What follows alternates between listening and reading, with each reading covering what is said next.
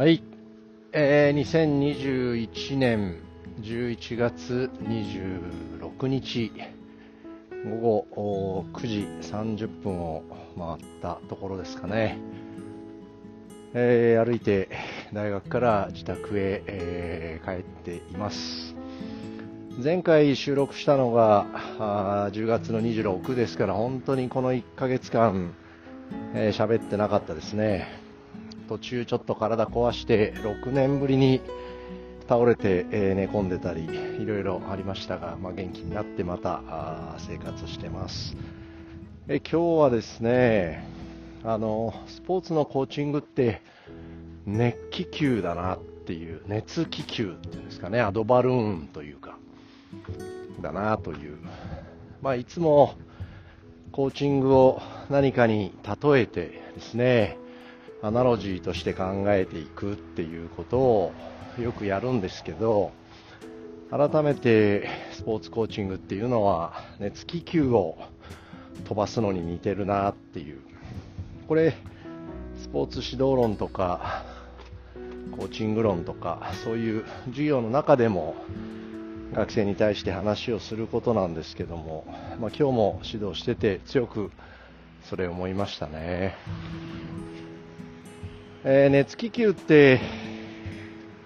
上に大きなあ、まあ、風船というかですね空気の入った大きな、えー入れ物があってその下にバーナーがついててバーナーで火を焚いて暖かい空気をその気球の袋の中に送り込むことで、えー比重が軽くなってで下にえーカゴがついててそこには人が乗り込んでいって、えー空高く舞い上がることができるっていう。熱で空気膨張させて比重を軽くしてその、えーエネルギーで飛んでっちゃおうっていうものですけどこれとコーチングって同じだなって。どういうことかっていうとコーチが実際に現場でやってることって大きく2つあるんだろうなって思うんですよね。一つはバーナーで火を焚いて、えー袋の中に暖かい空気を送り込むような推進するっていうんですかね。浮上する力を高めること、えーもう一つは熱気球最初空気が入っていない状態からだんだんだんだん温めて、えー空気入れてく。で離陸するまでっていうのはこう重りをカゴの中にたくさん入れておくんですよね。あるいは地面にこう結びつけておいたりっていう。中途半端に飛び上がらないように重りをつけて浮上する力よりも大きな力で下に引っ張りつけておくことで、えできるだけ気球の中を軽くしていくっていうことをするわけですよね。でコーチってさっき言ったみたいにバーナーで火焚いて、えー気球の中の空気をどんどんどんどん温めて軽くしていくという浮上浮力っていうんですかね。そういったものを高めることともう一つはそのカゴの中に入って上がろうとする気球を地面にえーとどめているこの重りですよね。これを取り除く作業っていうんですかね。これもやってんですよねコーチって。まあ基本とか基礎とかそういったものを整えることもそうだしその人の、えー上に飛び上がろうっていう力はすごく強いのになかなか飛び上がれない気球が実はカゴの中にすごい大きな重りが入ってて、えー飛び上がれないのと同じですごい技術技術というかフィジカルだったりいいものを持ってるのになかなか成功しないアスリートっていうのは何かその飛ぶ力よりも下に、えー引っ張ってるマイナスの力の方が大きいからなんだろうなと思うから、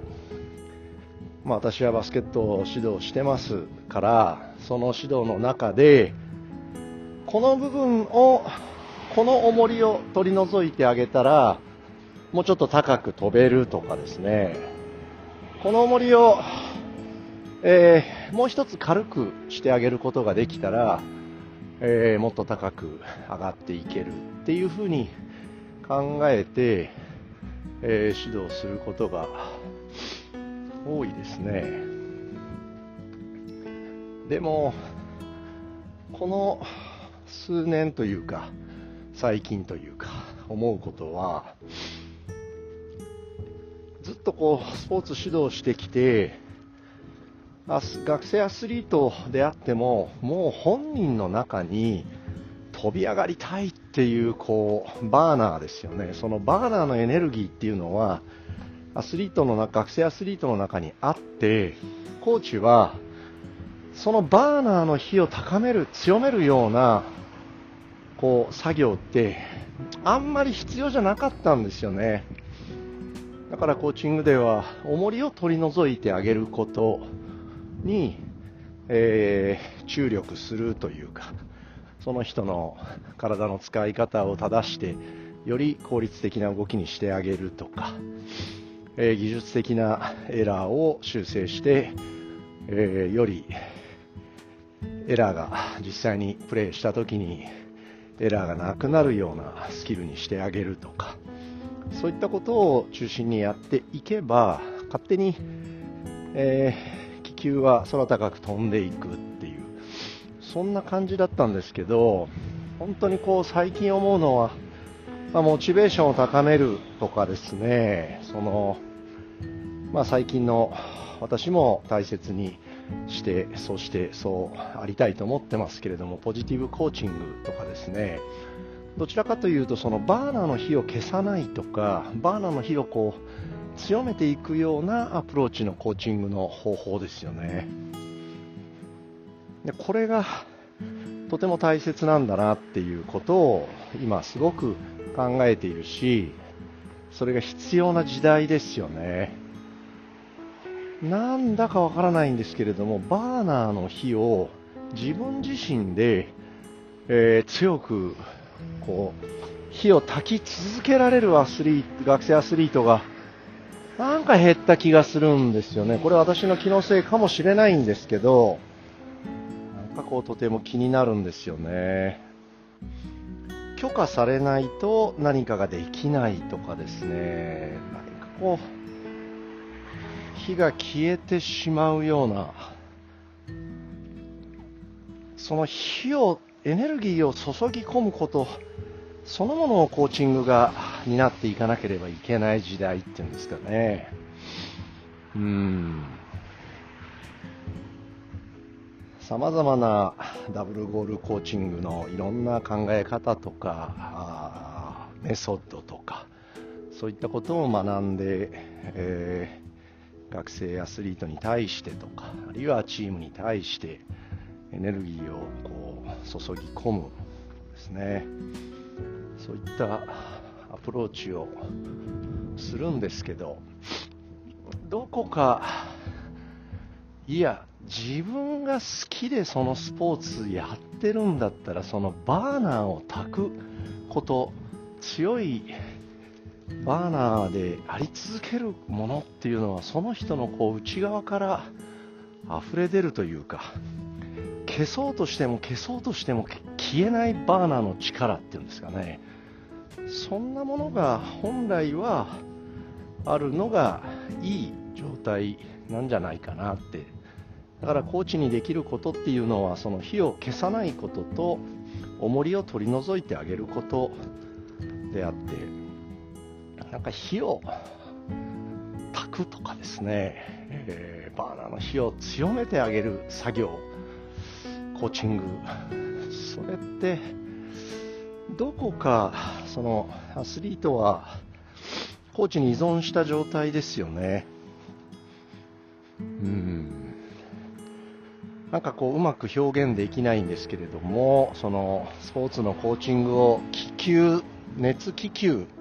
に例えて考えた時に上に上がろうとするバーナーの力と下に引っ張ろうとして飛び上がらせなくさせている重りの力と2つの相反する上の方向の力と下の方向の力があって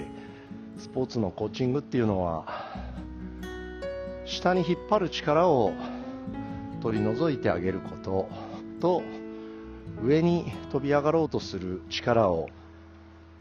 まあ、邪魔しないことというか、うん、火を消さないことなんだろうなと。でも実際にはどうしてもこう重りを取ろうとしすぎることによって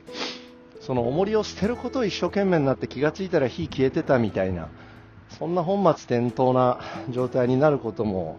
多々あるしあいいけないなってこれはダメなコーチングだって反省すること今でもたくさんあるし今日もそういったことが起こった瞬間っていうのはありますよね。うんまあ、また熱気球を常にイメージしながら上に飛び上がろうとするバーナーの力をまあそれを育てるのもコーチの役割の一つだと改めて認識をしてえー、重りを取り除くことと矛盾することなく両方をうまく両立させながらまたそういったことをちゃんと伝えながら、えー、コーチングしていきたいなと思いました。なんかこうその熱気球に例えるということが、まあ、合ってるか間違ってるかわからないけれどもコーチングをいろんなものに例えて理解してみるっていうことの一つでした、えー、もしこれ聞いてる人がいたらコーチの方でしたら自分はバーナーの火を消してないかな。あるいはそのバーナーを自ら勢いよく燃やし続けるアスリートかな。確認をしてみたり、えー、したらいいと思いますね。またもしアスリートの方が聞かれていたら自分はちゃんと自分自身でそのバーナーの火を力強く燃やしてるかな。あ